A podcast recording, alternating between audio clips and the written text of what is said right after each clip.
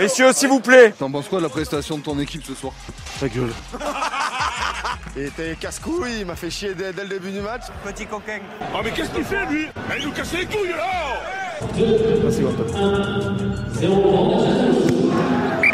C'est pas lui qui donne le coup d'envoi, c'est moi qui donne le coup d'envoi.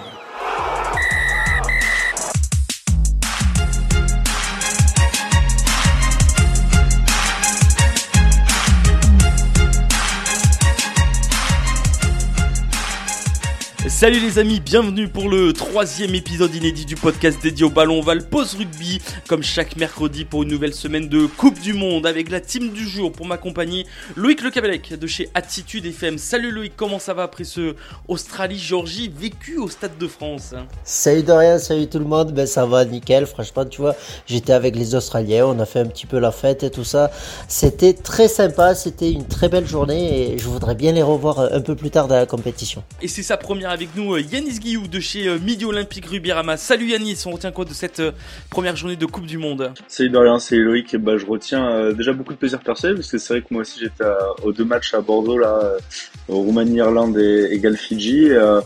Je retiens une journée sans surprise. Au final, une journée pas pas décevante euh, euh, il y a eu quand même du niveau de jeu, il y a eu quand même de, de belles choses à voir. Euh, même les équipes un peu outsiders ont montré des belles choses, mais au final, ce sont les gros qui ont gagné. Euh, en tout cas, ceux qu'on attendait. Est-ce qu'on peut parler vite fait avant de passer au programme et vous dire les, nos deux invités, Yanis, de ce qui s'est passé avec Sexton en conférence de presse par rapport à l'accent français? Parce que c'est passé un petit peu sur les réseaux, c'est pas mal ça. Dis-toi que, dis-toi que c'est la seule question que j'ai posée en français en plus, euh, puisque bon apparemment les traducteurs étaient un peu des sont un peu des bénévoles profs d'anglais ou, ou je sais pas quoi. Et donc le lendemain j'ai posé des questions qu'en, qu'en anglais pour être sûr de ce que je dis. Oui Sexton je lui ai posé une question sur le jeu au pied euh, euh, irlandais euh, global quoi, et il a pris un peu personnellement. Donc du coup on a dû lui expliquer euh, non non pas vous euh, juste l'équipe quoi. Et donc euh, oui, ça, il a dit, je crois que les Français voulaient me faire quoi, un truc comme ça. Euh, c'était c'était marrant euh, sur le coup, il m'a fait un petit coup de pression, mais il n'y avait pas d'attaque personnelle contre lui. Ouais. C'est parce qu'il y a des comptes euh, anglais où on voit la vidéo, où on t'entend, et c'est assez marrant quand même. cette question, cette petite anecdote. Ouais, ouais. Voilà, comme ça vous Je la avez. poserai en anglais la prochaine fois directement, comme ça il y aura pas d'incompréhension. Même si euh, j'avais peur de mon accent en fait, j'avais peur euh, de, de mal la formuler, j'aurais dû la faire en anglais. Et on sera pas seul les gars dans, dans ce podcast car deux invités vont nous rejoindre une nouvelle fois. On aura avec nous l'ancien international du 15 de France Damien Traille mais également l'entraîneur des avants et de la défense du Portugal David Girard. Le Portugal qui fera euh, son entrée en lice face au Pays de Galles ce week-end. On va bien sûr parler de cette prochaine journée de Coupe du Monde avec le 15 de l'équipe de France qui débutera face à l'Uruguay avec notamment le retour d'Anthony Gelon qui portera en plus le brassard de capitaine et on va décrypter euh, tout ça. C'est parti pour un nouveau numéro de Pause Rugby. Je vous annonce l'équipe euh, de France qui va affronter l'Uruguay euh, jeudi 14 septembre à 21h au stade Pierre-Mauroy de Lille. Anthony Gelonge, capitaine. Je suis très content de, de revenir. C'est sûr, euh, j'ai- j'ai douté au début de, euh, de ma rééducation, mais je savais que j'avais six mois et, euh, et que j'avais vraiment en tête de cette Coupe du Monde. Je voulais bosser très fort. Je pense que j'ai travaillé très fort pendant, pendant ces six mois. Je me suis donné la chance de revenir et, et aujourd'hui revenir euh, pour ce match de Coupe du Monde en étant capitaine, c'est une énorme fierté pour moi et, et je ferai tout pour, euh, pour amener mes, mes coéquipiers euh, vers la victoire.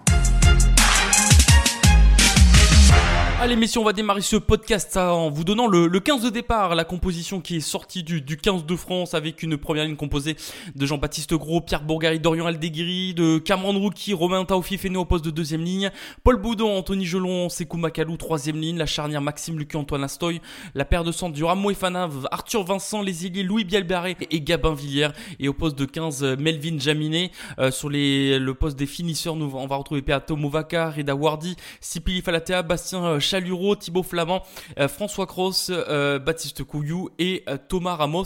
Il y a eu un gros, turnover, comme on l'a dit, hein, dans ce France-Uruguay. Qu'est-ce que vous pensez de, ce 15 de départ? Déjà sur la globalité, bon 15 quand même, une belle équipe. On s'aperçoit que même si on a fait tourner, je crois qu'il y a 13 changements au total sur le 15 de départ. Il y a quand même une très belle équipe sur tous les niveaux. Et puis on a quand même un, petit événement là sur ce match. Louis Belbiaré, qui est qui est le plus jeune international français à faire une Coupe du Monde, enfin à jouer un match de Coupe du Monde très certainement s'il n'est pas forfait pour jeudi. Euh, et puis euh, donc ouais, t'en parlais Anthony Gelonge qui était plutôt prévu pour le match contre la Namibie, euh, euh le, troisième match quoi en gros de l'équipe de France, et qui est revenu plus tôt que prévu. Euh, le médecin de l'équipe de France a dit que tous les feux étaient ouverts, celui du Stade Toulousain aussi. Euh, pour lui, je pense que lui il a qu'une hâte, c'est c'est fouler la pelouse et aller se rassurer un peu. Donc on attend de voir. Franchement, on attend de voir. Il a le brassard de capitaine un faux brassard, hein, parce qu'il le porte pas bien sûr, mais euh, il est capitaine pour ce match, ce qui, euh, ce qui peut lui apporter euh, beaucoup de confiance. On sait qu'il avait déjà été lors d'une tournée. Donc j'attends de voir, mais en tout cas très belle équipe sur le papier. franchement, ça pourrait être une équipe qui, qui se bat quand même pour la première place, malgré tout pour la première place du groupe. Quoi. Ouais, je suis, je suis quand même assez d'accord avec toi, euh, Yanis, euh, là-dessus, sur, euh, sur cette compo.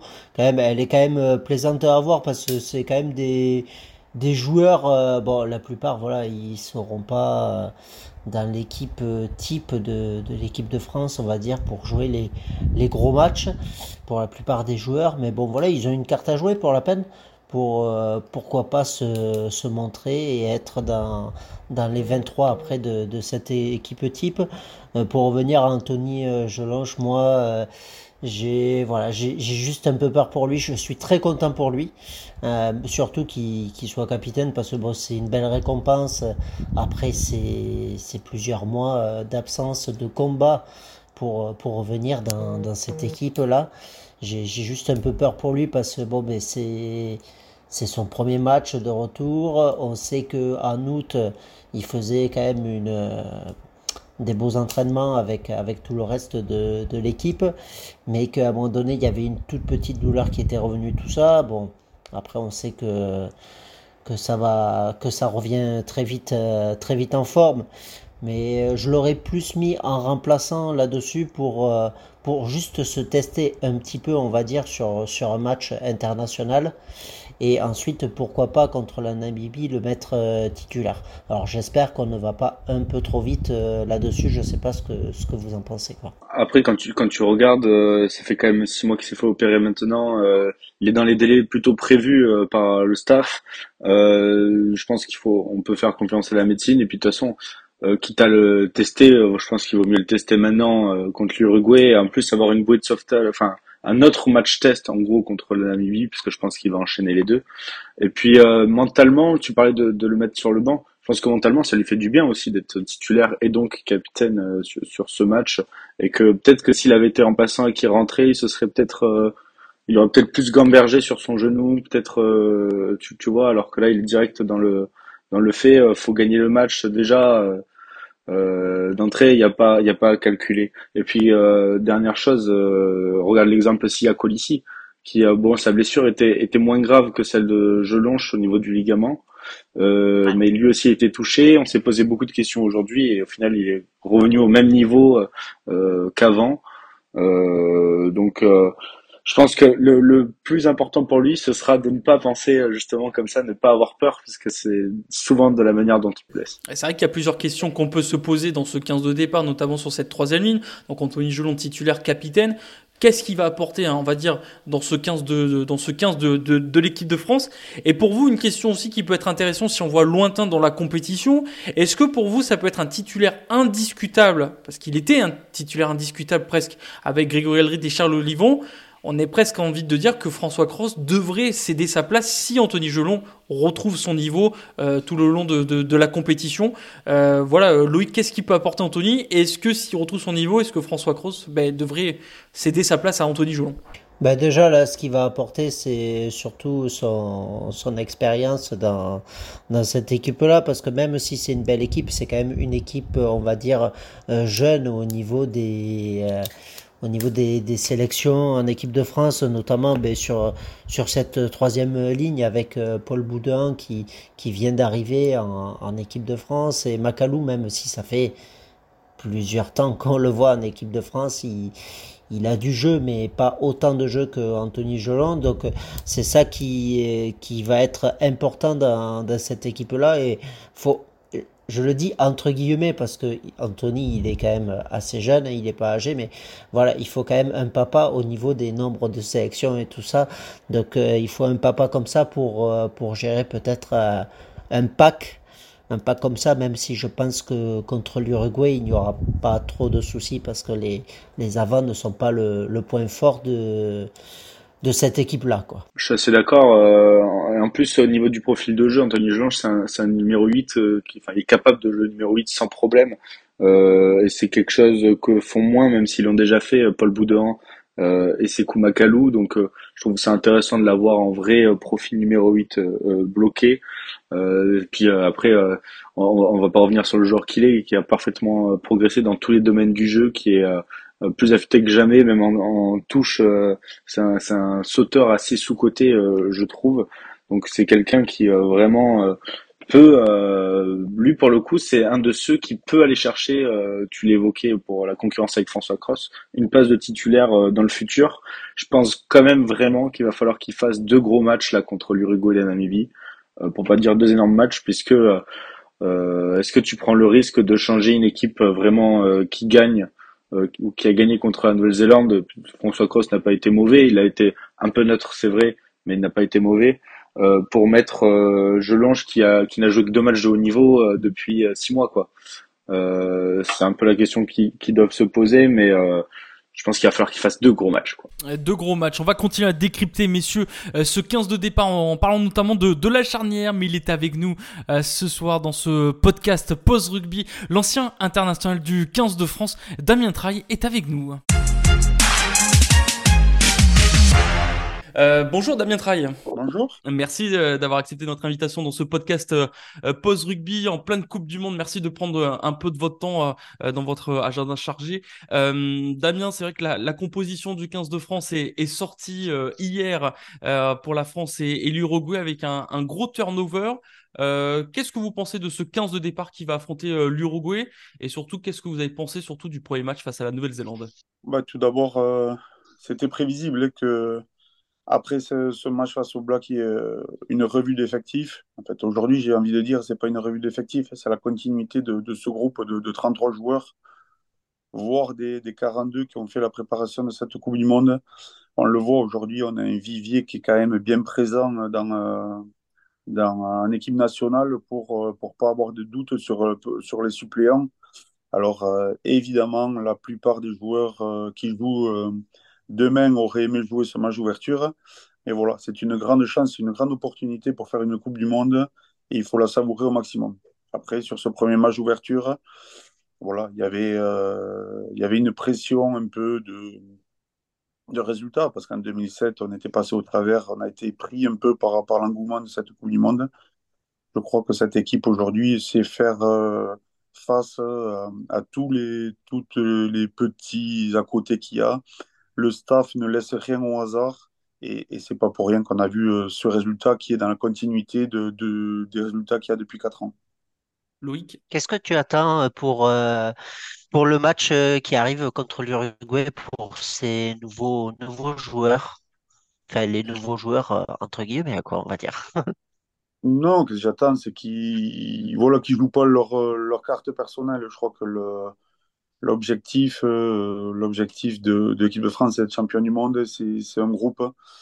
Aujourd'hui, euh, voilà, je pense qu'il y y, y a un statut qui s'est libéré sur les titulaires et sur, euh, sur les, les remplaçants et, et, ceux qui sont en groupe. Après, on le voit, ça peut aller vite. Malheureusement, il y a des blessures. On le voit encore. alors, ça a commencé avec, avec Romain Ntamak, avec Willem C, Jonathan Danti. Là, c'est c'est marchand. Euh, il y a, de la casse, mais, mais voilà, euh, il faut, ça fait partie d'un groupe et il faut que les suppléants, et on l'a vu, la sortie de Marchand pouvait être préjudiciable peut-être, mais la rentrée de Movaka a apporté toutes les satisfactions qui montrent depuis le début. Donc ça prouve que, que ce groupe a du potentiel. Il y a un objectif, c'est de, de, confirmer ce résultat euh, des Blacks, le gagner avec évidemment le point de bonus offensif pour s'assurer une, une première place du groupe. Euh, que- quel est votre regard, euh, Damien, sur le, jeune Louis Bielbarré qui devient le, plus jeune français ou joueur français à disputer une Coupe du Monde euh, dans l'histoire du, du 15 de France? C'est quelque chose d'historique pour, pour le 15 de France. Bon, ça fait un petit moment hein, qu'on entend parler de ce nom. Donc, on l'a entendu notamment dans les, chez les jeunes, dans les compétitions jeunes. Et puis, ses premières apparitions avec, avec l'UBB, où il a quand même fait des, Il a montré quand même de, de grandes qualités. Alors, au début, on pouvait croire que c'était euh, la chance, pas du débutant, mais des, premières sorties. Il a montré de la régularité et c'est pas pour rien que le staff euh, l'avait euh, préservé de la Coupe du Monde des moins de 20 pour qu'il puisse euh, faire la préparation. Ils avaient derrière la tête cette possibilité de, l'intégrer à ce groupe et on l'a vu sur ses premières sélections. Il a été très performant euh, dans, dans tout ce qu'il faisait et, euh, et bravo à lui, bravo à lui pour, cette, euh, pour être le, le plus jeune Français à, à disputer une, une Coupe du Monde. On va parler d'un joueur, euh, Antoine Astoy, le Béarnais, euh, enfin le Béarnais maintenant Rochelet, mais qui a été formé à, à Pau au- dans le Béarn, qui va disputer sa première Coupe du Monde. Est-ce que vous l'avez croisé, vous, à la section paloise, et qu'est-ce que vous pouvez nous dire de, de ce joueur qui, qui va disputer sa première Coupe du Monde? Oui, oui, je l'ai croisé à ses débuts. Il était, euh, il était tout jeune, moi j'étais sur la fin. Voilà, je pense que Antoine a une trajectoire qui est quand même euh, impressionnante, où il a fait ses débuts euh, à la section en tant que jeune, où il a été meilleur, réalisa- meilleur réalisateur de, euh, meilleur réalisateur du, du championnat, euh, euh, très bon, euh, très bon offensivement, un très bon jeu au pied, qui pouvait dépanner aussi à l'arrière qui était comment qui commençait à avoir des sollicitations, euh, notamment à faire des stages avec, euh, avec l'équipe de France. Et après, il s'est posé la question pour lui de quoi faire pour la, pour la suite. Et l'opportunité du Stade Rochelet s'est proposée. Et alors, je vais pas dire qu'il euh, qu'il a eu tort parce que moi, j'ai fait, fait la, le même choix de carrière. À un moment donné, à Pau, je voyais les limites un peu du club et, je pensais pouvoir ne plus évoluer par rapport à mon ambition de, pouvoir euh, euh, porter le maillot bleu. Et, Antoine a fait, a fait le bon choix en espérant qu'il revienne un jour à la section. Et voilà. Mais on le voit, il a dernier, il a, fait une finale champion de France, il est champion d'Europe. Et ça lui permet, je pense, d'avoir fait cette saison, de faire partie de, de ce groupe des, des 33 qui fait la Coupe du Monde. Alors, euh, avant tout, il faut féliciter son club formateur, hein, qui est à côté de Pau. Il faut euh, féliciter la, section paloise aussi de, lui avoir permis, comme moi m'a permis la section, de, connaître le haut niveau. Et euh, voilà, ça prouve que ce club est là. Mais après, pour être encore plus performant, il a, fallu qu'il franchisse un palier. Et, de partir, pour lui, c'était la, bonne option, je pense. Coupe du Monde, euh, il pourra peut-être en disputer plusieurs parce que toi, tu en as disputé trois quand même. Tu as disputé notamment, tu as parlé tout à l'heure, celle de 2007 où il y a eu euh, ce match euh, d'ouverture aussi. Qu'est-ce qui a manqué en fait sur ce match de 2007 par rapport au match qu'il y a eu d'ouverture là en 2023 où il y a eu la victoire et en 2007 où euh, on est passé, allez, euh, un petit peu euh, à côté vu qu'il y a eu cette défaite un peu surprise? Ouais, surprise, je sais pas. Euh, à cette période-là, les Argentins étaient quand même un peu notre bête noire où euh, on avait du mal à s'imposer face à eux. C'était des, une, équipe qui nous connaissait parfaitement parce que la plupart de, l'équipe euh, nous côtoyait dans le, dans le championnat français. La différence est fait que ben, le, le rugby a évolué depuis aussi. Il y a, il y a une certaine stabilité au sein du, du 15 de France. Il y a, y tout un travail qui est, préparé. Quand j'ai dit que le staff ne, laisse rien au hasard, j'ai eu la chance de, participer une journée avec eux lors d'un stage à Cabreton pendant le tournoi et, j'ai vu, euh, tout le travail du staff. Alors euh, aujourd'hui, c'est plus un staff, c'est une armée qui a au service de- des joueurs et, et c'est pas, pas neutre. Je crois que notre sport a évolué et dans le bon sens. Et, c'est tant mieux pour l'équipe de France parce que quand on voit aujourd'hui l'engouement qu'il y a autour de cette équipe, la ferveur qu'il y a, et en plus cette victoire sur le premier match d'ouverture, ça présage de, une compétition fabuleuse et j'espère euh, qu'ils remporteront ce premier titre qui manque tant à notre sport. Comme le disait Loïc, trois Coupes du Monde que vous avez euh, disputées, 2003, 2007, 2011. Euh, laquelle vous a marqué le plus? Elles sont, elles sont les trois importantes. En fait, quand, tant qu'on joue, on ne se rend pas compte de, de, la, de la chance qu'on a de, de vivre ces moments-là. En fait, c'est quand, quand on arrête. Quand, vendredi, j'étais au stade, quand depuis que je m'arrête, je me suis arrêté, j'ai participé à des déplacements pour le tournoi à destination. On m'avait dit toujours que c'était, c'était fantastique, mais quand on joue, on est focalisé, on voit pas tout ce qui se passe autour. Je répète, euh, quand on voit l'engouement qu'il y a, je suis parti de, Biarritz euh, en avion, j'ai vu le, monde qui s'est déplacé pour ce match, les, abords du stade, de la ville, de voilà, tout le monde, tout le monde attend ça. Alors euh, oui, les trois coupes du monde, c'est fabuleux. Quand on fait une carrière, on peut avoir une fabuleuse carrière et, ne, ne pas en faire. Euh, voilà. Ce que je peux leur, leur dire, c'est qu'ils profitent totalement de, de, ce moment parce que ça restera gravé dans leur, dans leur carrière euh, et, et, qui plus en France. Et, et, si tout sourit comme on, comme on l'espère tous, eh bien, ça sera encore plus beau. C'est pas une question, c'est plus une anecdote que je vais avoir dessus parce que j'ai vu ça ce week-end, que tu as rencontré des, des connaissances que je connais, c'est l'armée euh, napoléonienne. Ils, ils t'envoient le bonjour ce week-end parce que tu, les as vus. Euh, j'ai vu la vidéo parce que bon, je, je, les connais un petit peu et ils étaient très contents de t'avoir euh, en tant que, que président, quoi, on va dire, ou en tant que monsieur Napoléon. L'histoire est sympa. C'est Benoît, Benoît qui a un restaurant, le, Petit Pan et le Grand Pan à Paris que je connais. Et voilà, un jour, il m'appelle, il me dit écoute, euh, j'ai des potes qui viennent faire un truc euh, le midi, est-ce que tu pourrais pas venir leur remettre le maillot? J'étais sur Paris, j'ai dit bon, allez, ça sera l'occasion. Et je suis arrivé, j'ai vu une groupe là, habillé en Napoléon, un truc. J'ai dit mais qu'est-ce que c'est cette blague? Et en fait, tout un cérémonial. Et en fait, en discutant avec eux, c'est fabuleux. C'est là où on se rend compte qu'il se passe des choses fantastiques. C'est un groupe qui a qui, ouais. qui s'est rencontré, qui a eu l'idée de de, de, vivre aussi ces moments en tant que supporter. Et, euh, et voilà, donc chaque, année, chaque mois, ils se font une cagnotte pour, tous les quatre ans, participer au Coupe du Monde. Et, et, ils le vivent pleinement. Ils le vivent euh, à leur façon. Mais, mais c'est bien aussi parce que ça montre euh, cette ferveur et, et cet engouement qu'il y a qui est, très important pour, pour le joueur.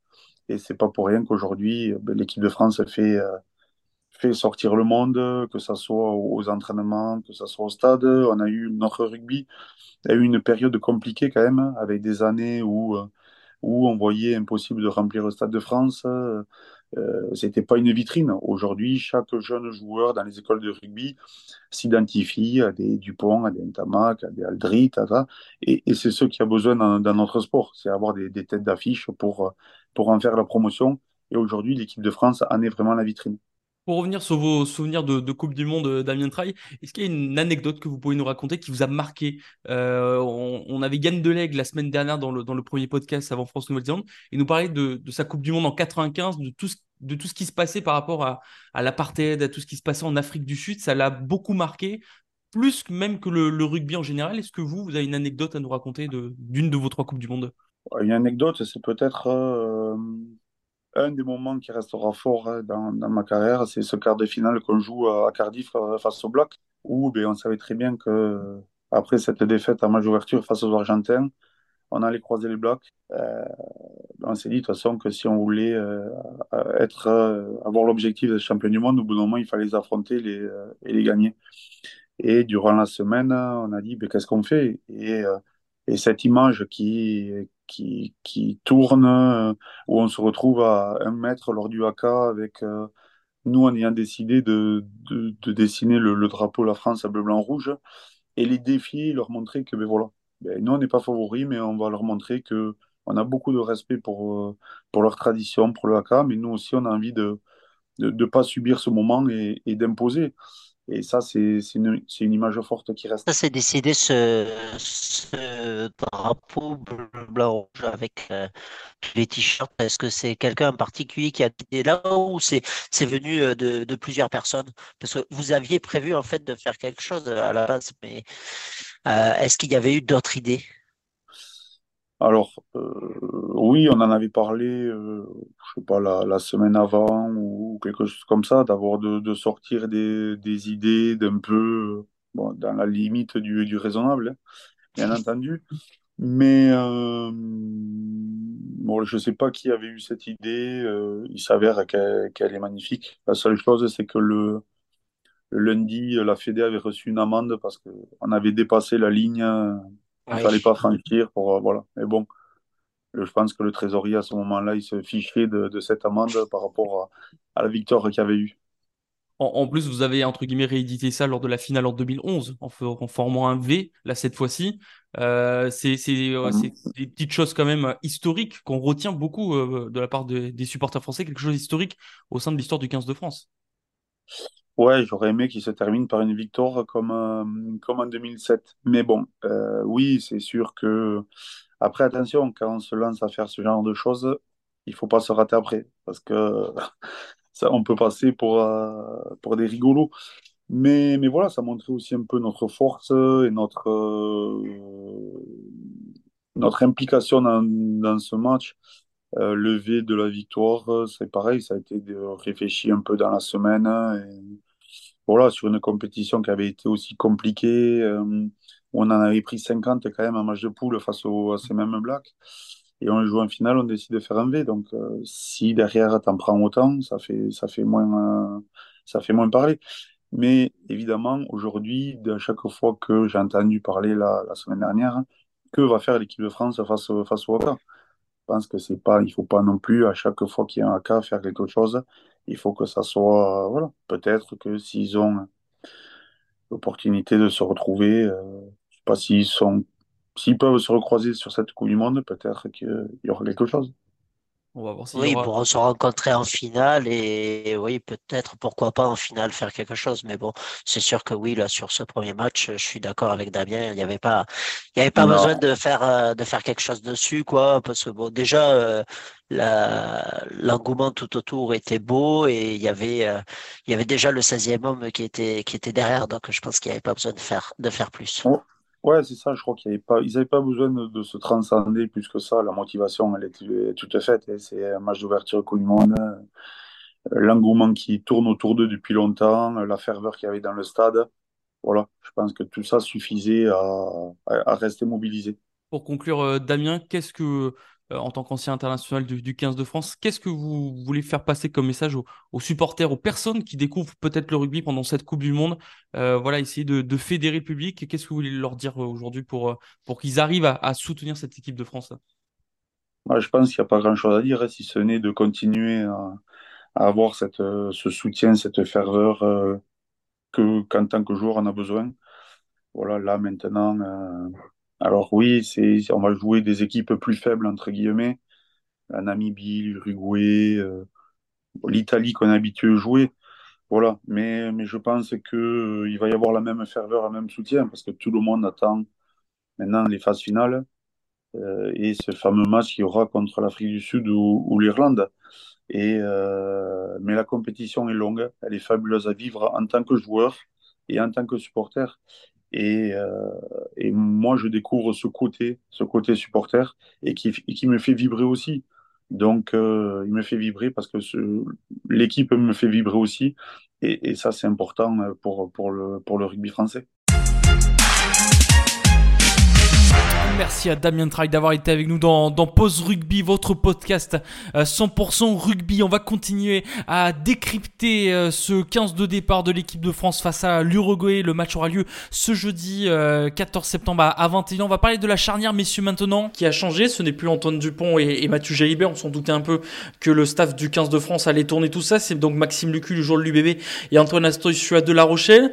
Est-ce que pour vous, si on parle que de Maxime Lucu, est-ce que pour vous, est-ce qu'il peut être prêt à combattre un certain Santiago Arata? On connaît Santiago Arata, c'est une fouine, c'est une, petite souris dès qu'il voit un espace, un trou, il se faufile. C'est un leader dans cette équipe de l'Uruguay. On le connaît très bien dans notre championnat, euh, notamment avec Castres. Euh, voilà, il peut apporter de la vitesse, de la vista. Il peut mettre beaucoup d'avancées.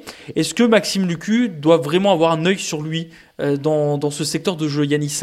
Bah, évidemment, mais euh, euh, justement, avoir mis, euh, si tu mettais Couillou euh, à sa place, peut-être que ça aurait fait un duel de numéro 9, euh, on va dire entre guillemets un peu foufou, euh, qui joue vite les coups, qui aime beaucoup la vitesse, jouer proche de la, proche du périmètre des rucks, tenter le, le, le, fameux coup de, du numéro 9, le coup du facteur, quoi.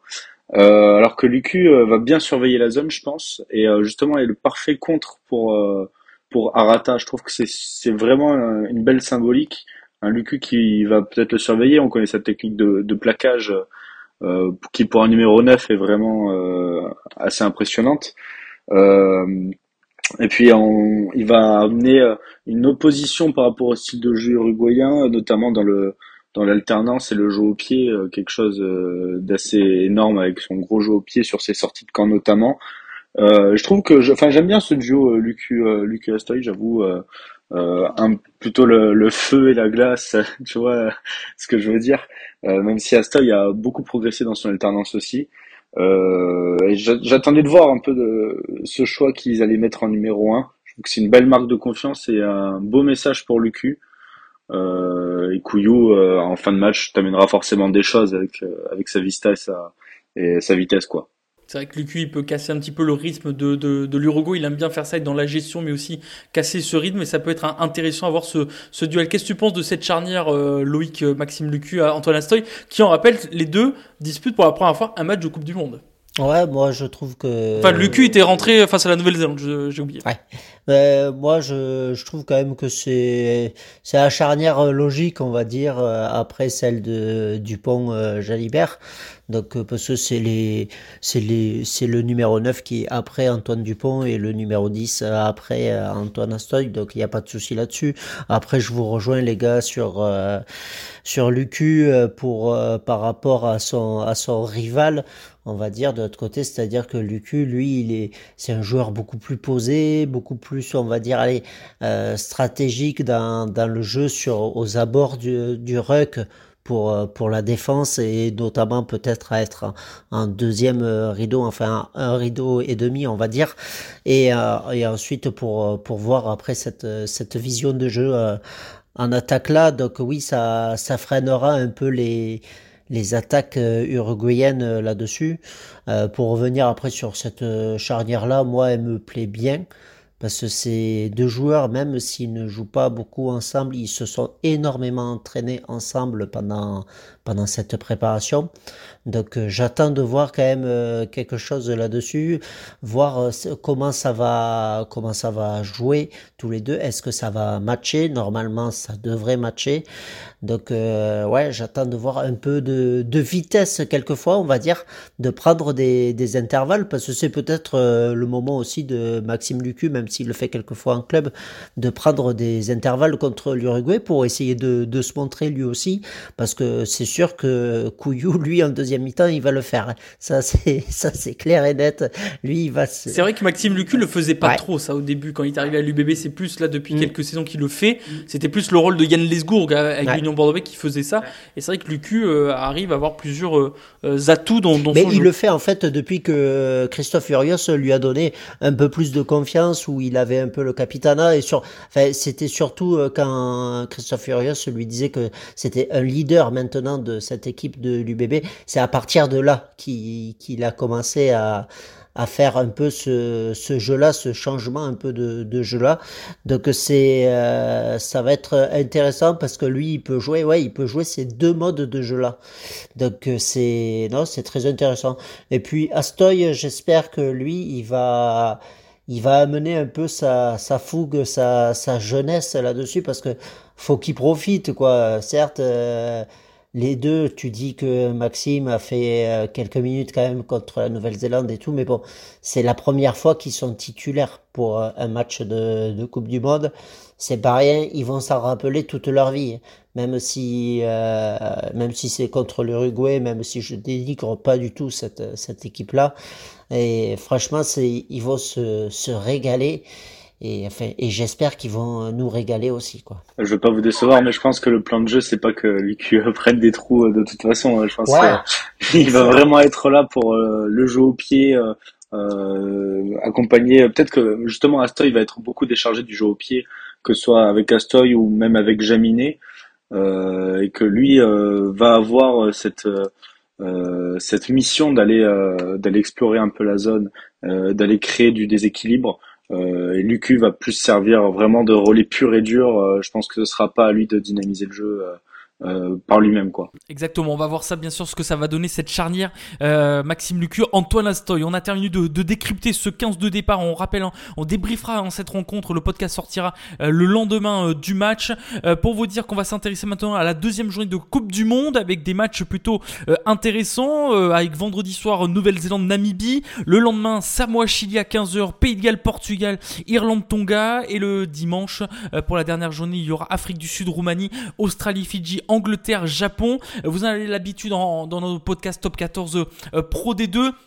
Chacun va choisir euh, une rencontre qui décide de, d'en parler. On va commencer avec toi, Yanis, comme c'est ta première. Euh, Yanis, tu, choisis quelle rencontre qui pourrait être intéressante à, à, regarder ce week-end?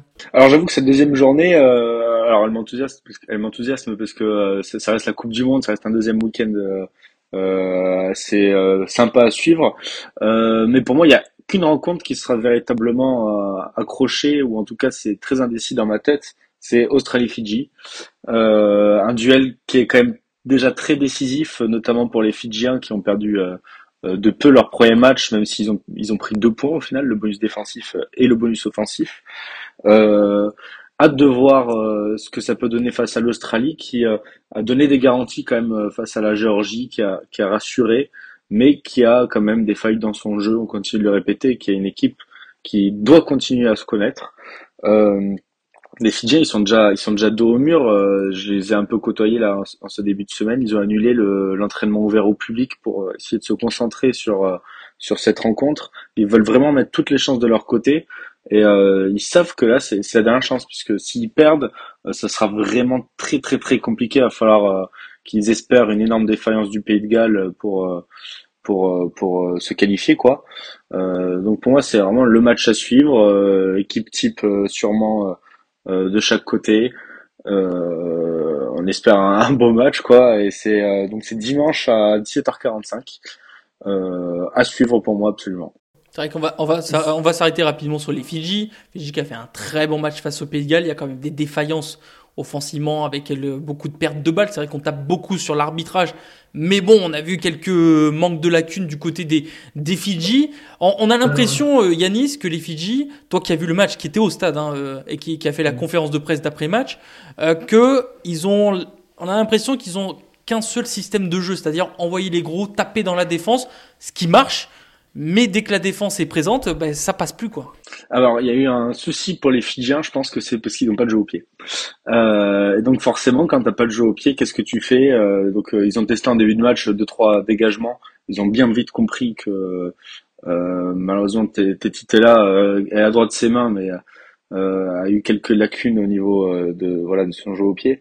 Donc ils ont décidé de tout relancer tout simplement, même de leurs 22 mètres créant un match assez, assez fou, parce que les Gallois sont aussi tombés eux, totalement dans le piège et ont eux aussi cherché à relancer alors qu'il fallait euh, trouver de la longueur au pied. Euh, sauf que quand t'enchaînes les temps de jeu, quand t'enchaînes les allers-retours dans la défense, au bout d'un moment, bah, t'exploses les ballons, ce qui explique euh, le nombre de d'en avant euh, assez hallucinant euh, dans un match où les Gallois ont quand même battu le, le nombre de records, enfin le record de nombre de plaquages euh, fait en un match de Coupe du Monde, quoi, avec 148 euh, plaquages, je crois.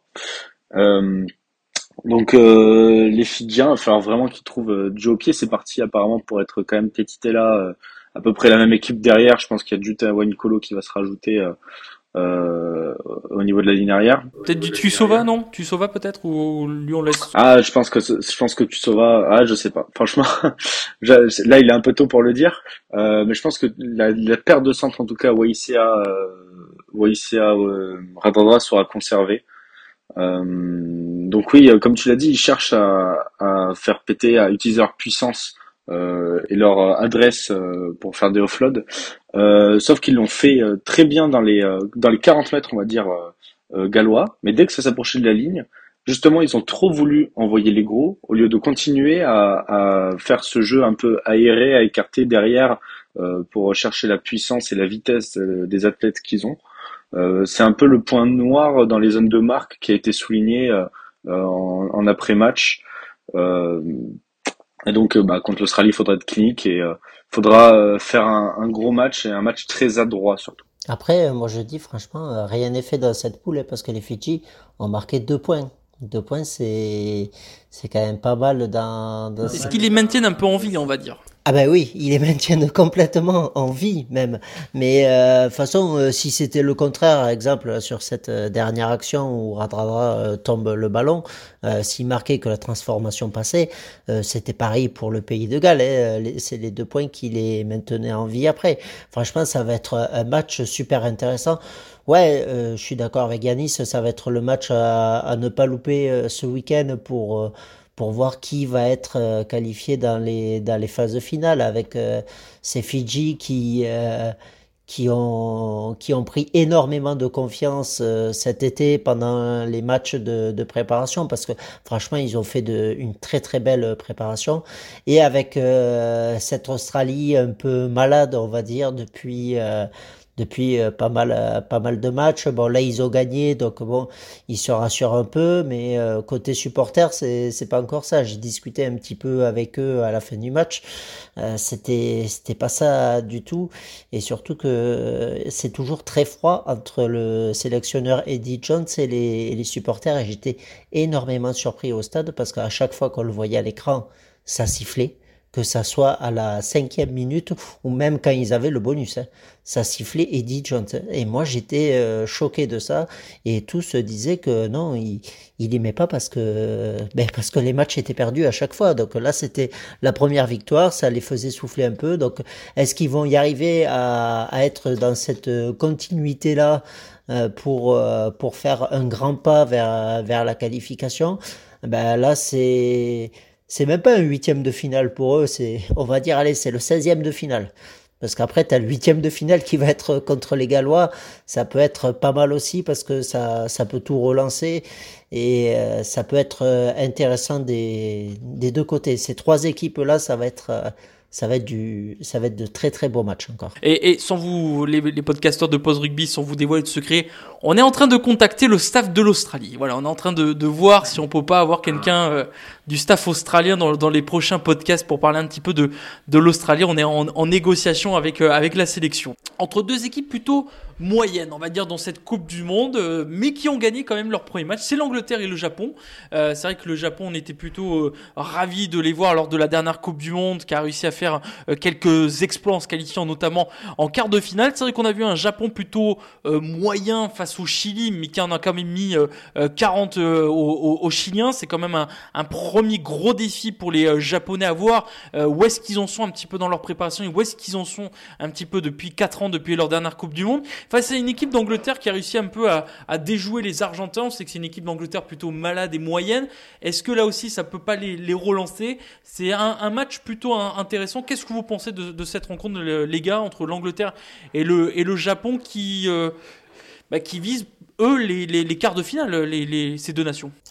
Ouais, ben, je vais, je vais commencer là-dessus, moi, pour dire que, ben, il y a, ben, l'équipe d'Angleterre, déjà, elle m'a surprise le, le week-end dernier parce que je les voyais pas du tout gagnants contre euh, l'Argentine. Donc ça a été une belle surprise euh, là-dessus. Donc euh, ouais, ça va être un match intéressant, mais je vois quand même l'Angleterre prendre le dessus parce qu'il y a quand même pas mal de failles dans, dans cette défense japonaise, notamment sur sur les lignes arrière. Et j'ai peur qu'avec avec des joueurs puissants anglais, ça ça fasse la, la différence là-dessus. Même si je pense que les les Japonais seront euh, motivés à, à, taper les Anglais ou à ramener quelque chose parce que ouais, il y a, y a la place de, de terminer euh, seconde poule. Alors bon, à voir, euh, à voir contre qui va se jouer cette, cette seconde place maintenant. Mais ouais, ça, ça peut être un match intéressant avec quand même, on rappelle, hein, le Japon il y a 4 ans ils étaient euh, quart de finalistes de, de, Coupe du Monde, hein, donc c'est euh, pas rien. De, de, de, leur propre Coupe du Monde. Euh, en, en, rapidement, en cas de victoire de l'une ou l'autre euh, des nations, ils auraient un pied déjà en quart de finale. L'Angleterre, oui. L'Angleterre, oui. Le Japon, pas encore. Hein. Le, le, Japon a 5 points. Si le Japon gagne et qu'il perd contre l'Argentine. L'équation est de, de, de suite plus compliquée. Que l'Angleterre a plus un avantage en gagnant d'être avoir un pied en quart de finale que le Japon peut-être. Yanis, qu'est-ce que tu en penses de cette affiche contre deux équipes qui nous ont pas encore flamboyé dans cette Coupe du Monde hein? Non, l'Angleterre, je pense que si s'ils gagnent, ils sont ils sont qualifiés, euh, c'est quasiment sûr, euh, certain. Euh, ouais, deux équipes qui se sont pas rassurées ces derniers mois même avant la Coupe du Monde, qui ont beaucoup déçu. L'Angleterre, on va pas rappeler la débâcle contre le 15 de France, euh, de ce tournoi, de l'aventure Eddie Jones qui a pris fin, Steve Borswick Face au Fidji aussi récemment à Twickenham aussi. Ouais, face au Fidji, ouais. Steve Borswick qui a pris les rênes, ça a pas pris. euh, Il y a des choix assez spéciaux, on va dire, dans la dans le, dans le squad anglais, euh, notamment au niveau des troisième lignes centre, parce que euh, avec euh, l'absence de Billy Vunipola qui est suspendu, euh, il n'y a pas de véritable troisième ligne centre en Angleterre. Euh, non, euh, je pense que le, Japon arrive à être encore plus décevant que que l'Angleterre. Euh, L'Angleterre a- s'est au moins un peu rassuré face euh, à l'Argentine, euh, avec George Ford notamment qui a réalisé un grand match euh, euh, pour son retour en très grande forme, même s'il avait déjà été très bon avec Leicester euh, lors du titre des, Tigers. Mais euh, euh, le Japon, on s'est pas du tout rassuré contre le Chili. Je sais pas si vous avez vu le match, mais le, le, le, Japon a été juste euh, au, au niveau du Chili, quoi. Et pour une équipe qui veut se qualifier pour les quarts de finale de Coupe du Monde, ça devient tout de suite plus compliqué. J'ai du mal à voir ces Japonais rivaliser, que ce soit dans le combat ou même dans la créativité au niveau du jeu, qui était un peu leur force il y a quatre ans, et même en 2015 quand ils ont battu euh, l'Afrique du Sud. Euh, ces Japonais, ils manquent clairement d'une âme, quoi. Je sais pas si c'est dû au fait que le sélectionneur euh, Jenny Joseph et la fédération veulent absolument que ce soit des joueurs euh, qui jouent au Japon, qui soient dans cette sélection, mais ça manque d'un truc qu'il y avait les autres années. Euh, j'ai du mal à voir les Japonais vraiment passer le, le cut, quoi. Je pense que contre les Anglais, ça va être très compliqué, et même contre l'Argentine, euh, euh, j'ai très peur pour eux. On rappelle que l'Argentine ne jouera pas ce week-end. Elle est en repos, euh, l'Argentine, dans cette euh, poule D. On a parlé du match de 17h45, de 21h du dimanche. Est-ce que, Loïc, tu vas nous parler du match de 15h entre l'Afrique du Sud et la Roumanie? Quelle affiche tu prends? Non, je vais parler d'une autre affiche. De toute façon, ben, euh, les podcasteurs, tu appelles, c'est ça, les podcasteurs euh, m'ont déjà entendu parler de, de cette équipe-là parce que j'avais déjà eu euh, quelqu'un de cette équipe-là il y a, il y a quelques semaines euh, en interview. Ben, c'est le Portugal, hein, le Portugal, le pays de Galles contre contre nos, nos amis euh, portugais, on va dire, parce que bon, y a, y a quand même une belle communauté euh, portugaise euh, en France là là-dessus. Donc ouais, c'est non, c'est cette équipe-là qui qui me surprend parce que je les ai suivis quand même pendant pendant cette préparation. Ils ont fait quand même une très belle préparation où ils sont montés en puissance et ils ont fini à jouer à jouer contre l'Australie A mais bon, qui avait quand même de, de beaux noms dans, dans cette équipe-là. Et bon, ils ont certes perdu, il me semble, de tête de, de 15 points, un truc comme ça, mais bon, ils perdaient de, de 8 points à, à 30 secondes de la fin. Donc bon, c'est, quand même une équipe qui, qui en veut parce que c'est, mais c'est comme le Chili, en fait, un petit peu. C'est, deux équipes qui se ressemblent, c'est-à-dire que c'est, c'est deux équipes où les joueurs en veulent. Les joueurs veulent vraiment euh, tout donner pour leur pays, pour leur sélection, pour leur maillot, parce qu'on leur a appris ça pendant pendant pas mal de temps en disant que voilà ils jouaient pour leur maillot, pour le et qu'il fallait il fallait tout donner quoi.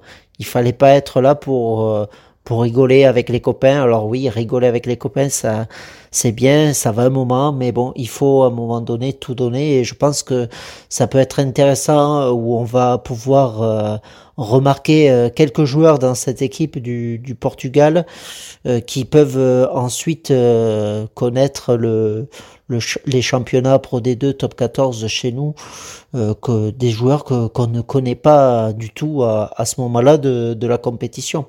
Donc ça ça peut être bien de, de voir ça c'est juste ça ce, pourquoi je voudrais voir ce, match-là, c'est voir de, nouvelles têtes, on va dire. Ouais, il y en a, pas mal qui jouent déjà, notamment sur ligne arrière en, Pro D2. C'est, vraiment une, euh, une équipe qui a su bâtir un projet de jeu euh, derrière euh, qui est quand même assez séduisant, qui s'est reflété lors du tournoi B et même du match contre les États-Unis, qui est pour eux un match forcément historique pour la qualification avec cette pénalité de Marquez. Euh, c'est euh, une équipe aussi complète. Franchement, euh, je pense qu'elle reste quand même dans son grand malheur, c'est qu'elle était dans une poule quand même assez compliquée avec la Géorgie qui est un cran au-dessus et les, trois autres qui sont deux crans au-dessus. Ça, ça va être compliqué pour eux, mais ils ont des belles choses à montrer. Il y a de l'expérience dans le staff, notamment euh, Patrice Gisquet qui, qui a quand même euh, vécu avec le 15 de France. Euh, ça peut être une équipe intéressante à voir et qui de toute façon va chercher de l'expérience dans cette Coupe du Monde. Ils cherchent pas forcément des résultats. Je pense qu'ils savent très bien euh, qu'ils vont pas gagner la Coupe du Monde malheureusement. Euh, mais ils vont chercher de l'expérience et aussi beaucoup de vécu euh, dans le fait que ça se passe en France et qu'il y a quand même une belle communauté euh, portugaise en, en France et qu'il y a des émotions à aller chercher tout simplement. Alors, ils se doutent qu'ils vont pas gagner la Coupe du Monde, mais ils se doutent aussi qu'ils vont pas gagner un match. En fait, leur objectif, c'est vraiment de, de, de résister, on va dire, et de garder le, le score le plus serré possible le plus longtemps pour faire douter l'adversaire. Ça va être vraiment ça, en fait, euh, l'objectif du Portugal pour ensuite prendre, prendre du plaisir dans, dans les dernières minutes de, de chaque match, quoi. En tout cas, vous faites une belle transition parce qu'on va parler de ses objectifs et de cette nation du, Portugal. Tu parlais, Yannis, de, Patrice Lagisquet qui, va arrêter euh, avec le Portugal après euh, la, Coupe du Monde, euh, le, natif de, de Gujan Mestras. Mais on est avec l'entraîneur des avants et de la défense, David Gérard du Portugal, qui a rejoint le Portugal récemment et qui a apporté toute sa patte. Bonsoir, David. Bonjour, bonjour à tous les deux. Euh, merci euh, David d'être avec nous euh, euh, cet après-midi pour ce podcast euh, post-rugby euh, où la Coupe du Monde a déjà démarré. Mais pour vous, le Portugal va démarrer euh, ce week-end. Euh, avant tout, euh, quel est ton regard un petit peu de cette première journée de, de, de Coupe du Monde de rugby? Je l'ai trouvé quand même euh, impressionnante et au niveau où je l'attendais. Euh, même si en niveau de jeu, euh, on n'a pas encore vu le meilleur de chacune des équipes. Tu sens que toutes les équipes, notamment les grosses écuries, sont encore en rodage.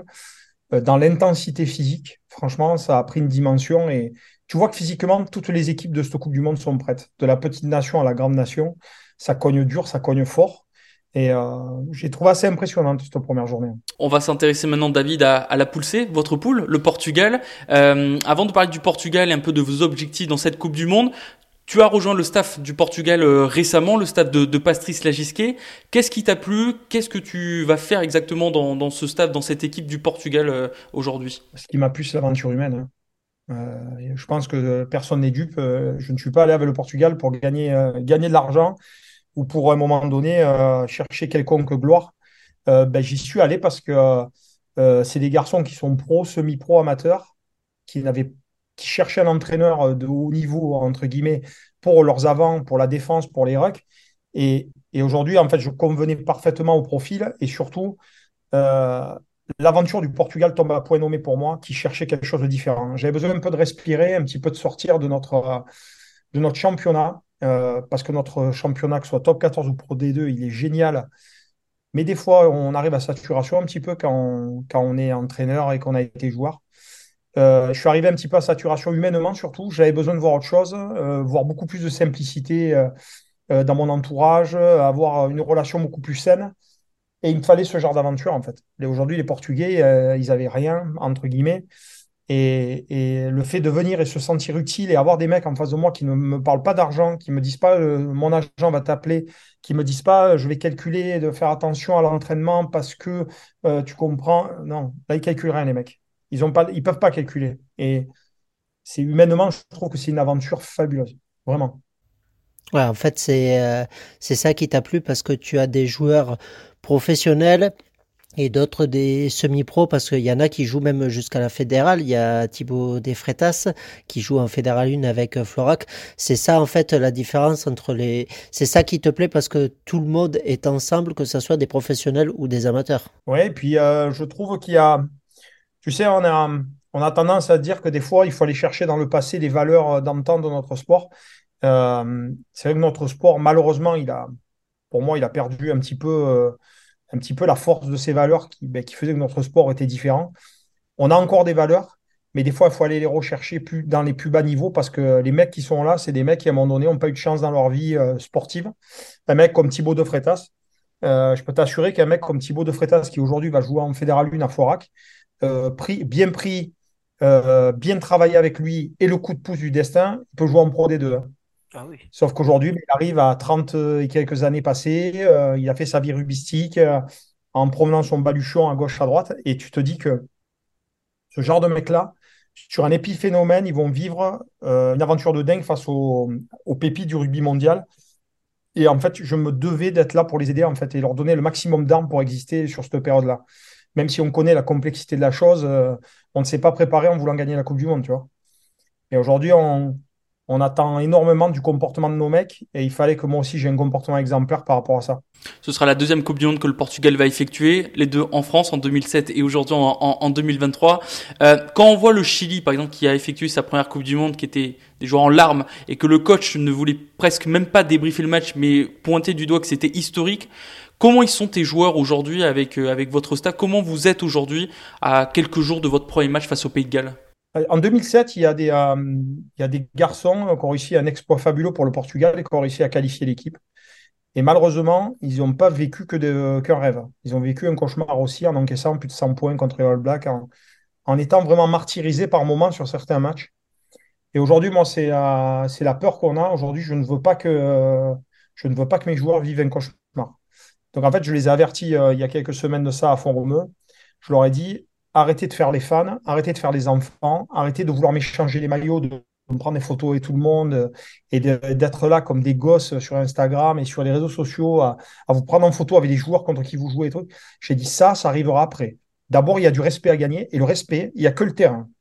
Aujourd'hui, le fait d'être en Coupe du Monde ne vous amènera pas le respect des gens. C'est le fait de vous battre en Coupe du Monde qui vous l'amènera. Et le problème, c'est que pour se battre, eh ben, il va falloir vraiment qu'on montre des choses. Et on ne peut pas être des enfants. On ne peut pas être des fans qui vivent au jour le jour les aventures en disant putain, chouette, on va prendre le Pays de Galles. Quand tu vois le, palmarès, tu vois les joueurs en face de nous, euh, tu te dis euh, si tu vas comme des fans avec les yeux qui brillent, tu vas en prendre 70 et tu vas te faire rouler dessus. Et le lendemain, tu vas faire quoi? Tu vas aller voir tes parents, ta femme, tes gosses et leur dire vous avez vu, on a été courageux, on a été là, on a pris 70 points. Tu vois? Et à un moment donné, ça, je veux pas qu'ils vivent. Aujourd'hui, ce que je veux, c'est qu'ils leur donner des arguments pour se battre. Et donc, comment on est aujourd'hui, on essaie de, dédramatiser le moment pour le rendre plus beau après. Mais aujourd'hui, moi, ce que j'attends des mecs, c'est surtout qu'on qu change et qu'on soit des compétiteurs, en fait. Et on, ne va pas, pas se mentir, le résultat en lui-même, c'est pas ça le plus important. C'est ce qu'ils vont, ils vont montrer sur le terrain, comme les Chiliens, en fait. Mais quand tu vois les Chiliens contre les Japonais se sont battus, j'étais au match, j'avais les frissons à les regarder. À la fin du match, je regarde le, plan de shot, je me dis, ils ont pris 45 points. Et ils se sont battus comme des chiens, les mecs. Ils ont été courageux qu'ils n'en pouvaient plus. Et pourtant, face à un Japon très moyen, parce que les Japonais ont été très moyens, tu te dis, ils encaissent 45 points. Donc, en fait, il va falloir faire plus que 100%, en du don de soi, il va falloir qu'on soit à 200-300. Et ça, ça se prépare. Tu. Ouais, c'est comme. Euh, alors, j'ai eu il y a, il y a quelques, quelques semaines de cela euh, Patrice Lagisquet, moi, et qui me disait en fait que ben, en fait, l'objectif, c'est pas vraiment de gagner des matchs, mais c'est de tenir le plus longtemps possible. Pas sur, sur les matchs et tout ça, sur, notamment sur, sur ce physique-là comme tu dis, par exemple, les, Chiliens se sont battus, ils ont quand même pris 45 points et tout ça. Mais est-ce que tu es d'accord avec euh, Patrice Lagisquet qui dit, lui, qu'il faut tenir ben, le plus longtemps possible euh, pour avoir le score le plus serré possible et montrer ce respect en disant que le Portugal peut être aussi une, euh, future grande nation. Écoute, ce que je peux te dire, c'est que j'ai dans, ma vie de, de, surtout de, de joueur, mais après aussi d'entraîneur, j'ai souvent eu la chance d'être avec les gros en fait. Tu vois, quand j'étais joueur, j'étais souvent le gros.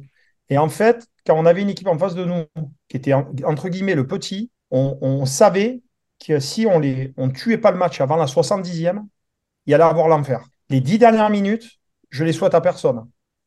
Quand tu as une équipe en face de toi qui est dite moins forte et qui croit à la victoire et qui peut gagner le match, c'est l'enfer. L'enfer tu sais plus comment faire parce que les mecs ils sont transcendés. Toi, tu es là, tu joues mal parce que tu t'énerves, parce que tu n'y arrives pas, parce que. Et en fait, le temps va être notre ami sur ce Coupe du Monde. Il faut qu'on gagne du temps. Plus on va se rapprocher du money time, plus on va être en vie, plus on va être dangereux.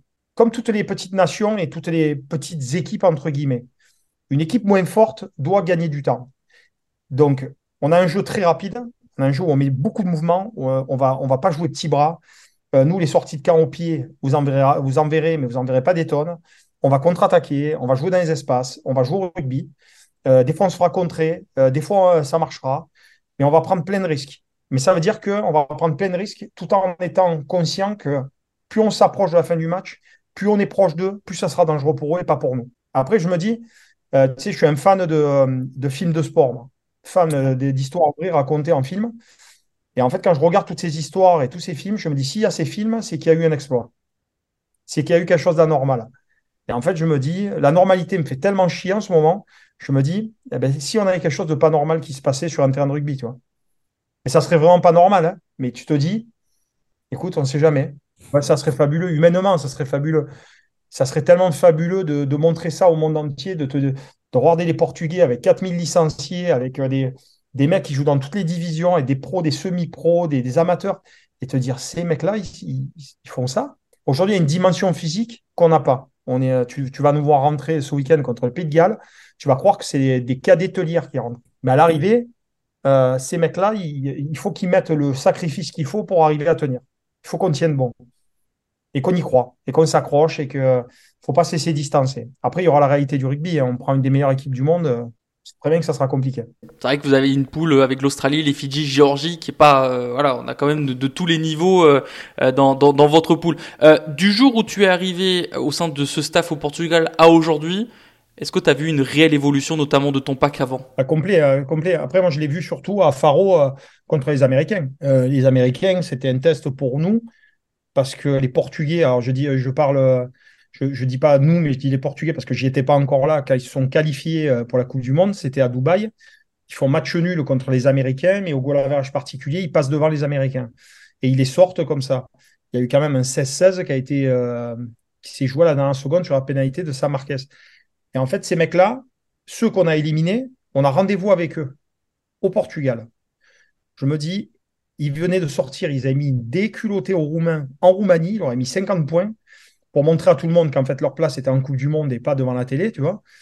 Euh, et ils nous débarquent à Faro euh, au Portugal et on se dit, waouh, ben là c'est le vrai test, quoi. C'est le premier vrai test pour moi en tant qu'entraîneur en me disant où on en est.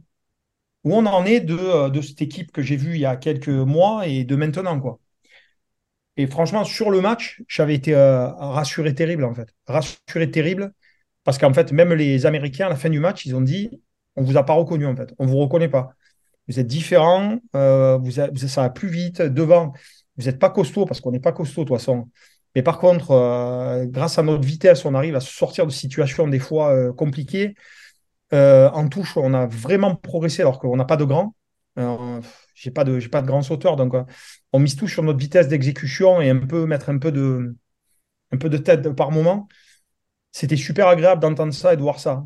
Et de te dire à un moment donné, euh, tu, on met 50 points aux Américains, tu te dis, waouh, le, le- le trou, quoi.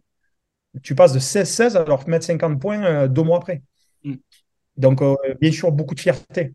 Mais après, la, la réalité fait que, que quand je, tu vois, je, jour après jour, la je reprends la réalité en pleine gueule. C'est que je me dis que tout ça ne suffira jamais, jamais pour tenir bon en Coupe du Monde. Jamais. Il faudra encore deux fois, trois fois, quatre fois plus que ce que j'ai vu contre les Américains pour, euh, pour exister. Il y aura, on sait qu'en France, il y a une grosse communauté portugaise. Euh, Est-ce que vous, déjà vous avez eu des signaux, des personnes qui sont venues vous voir, vous encourager? Et qu'est-ce que vous attendez un peu d'eux aussi? C'est un poumon supplémentaire pour le Portugal. Écoute, euh, euh, il y a plusieurs mois de ça, je suis rentré en contact, quand j'ai su que je m'engageais dans l'aventure, je suis rentré en contact avec les Portugais de Toulouse, puisque, euh, comme vous le savez, je suis basé à Toulouse, moi. Euh, et en fait, quand j'ai vu, euh, j'ai rencontré une dizaine de personnes qui étaient le, en fait, les, les responsables en fait, des Portugais sur Toulouse, de la colonie. Et le, patron, en fait, le, gestionnaire m'a dit euh, Pourquoi tu as voulu nous rencontrer? Et en fait, je lui ai dit Est-ce que vous savez ce qui va se passer dans quelques mois? Ils ont dit Bien sûr, on est, on est fan de rugby, on est tous au courant, il y a la Coupe du Monde. J'ai dit Est-ce que vous savez ce qui va se passer pour les gamins qu'on va envoyer sur le terrain? Ils me disent Ouais, on sait que ça va être dur, que ça va être compliqué. J'ai dit Très bien. J'ai dit eh ben, Je veux pas qu'ils y aillent seuls. J'ai dit Il faut que vous soyez là, il faut qu'il y ait du monde, il faut qu'il euh, que vous leur donniez du courage. J'ai dit Ces mecs-là, ils n'y arriveront pas tout seuls. Donc, euh, il faut absolument que vous, que vous fassiez ce qui doit être fait. C'est-à-dire que vous les encouragez. Aujourd'hui, si c'est le foot qui vient, vous allez être des millions, des millions à les pousser. Alors que c'est le foot, c'est votre sport national. Aujourd'hui, c'est des gamins qui, euh, que personne connaît qui vont être face aux meilleures nations du monde. Et ils méritent que vous leur donniez du courage, que vous soyez là. Les mecs, ils ont répondu présent. J'ai trouvé ça génial. Ils vont même nous aider à organiser l'après-match face à la Georgie à Toulouse. C'est euh, c'est pour ça que je te dis que c'est une aventure humainement qui est, forte. En fait, c'est puissant ce qui se passe. Et hum, ça va au-delà du rugby. Tu vois, et c'est pour ça qu'il faut qu'en comportement, soit au rendez-vous. On rappelle, un premier match, ce sera le, le Pays de Galles euh, dès, dès ce week-end. Un, un mot, euh, David, sur un de tes joueurs, notamment bah, du pack d'avant. Il joue à, à Soyons-Angoulême, c'est Nicolas Martins. Euh, c'est vrai que Loïc suit le SA 15 euh, euh, depuis euh, maintenant quelques saisons.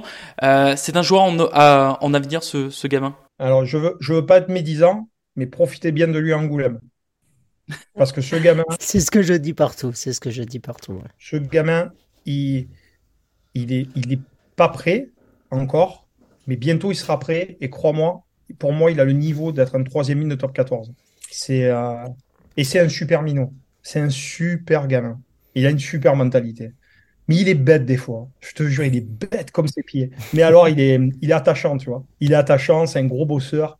Et il est rempli de qualité. Rempli de qualité. Et franchement, s'il y a, s'il y a bien un gamin, en tout cas au niveau de devant, euh, sur qui il faut poser les yeux, c'est lui. Parce que lui, il mérite. hein. Il s'est il s'est tout pelé, ce gamin. faut Il vient de Castanet. ouais. hein. Ouais, c'est ouais, non, mais c'est c'est ce que je dis partout, c'est que euh, Nicolas Martins, c'est c'est un joueur quand même qui qui est en train euh, d'exploser en en train d'exploser sur sur le rugby et sur la Pro D2 et je pense que la Coupe du Monde pour lui, elle est le, bienvenu parce que euh, va il va pouvoir se faire euh, remarquer par par de grands clubs.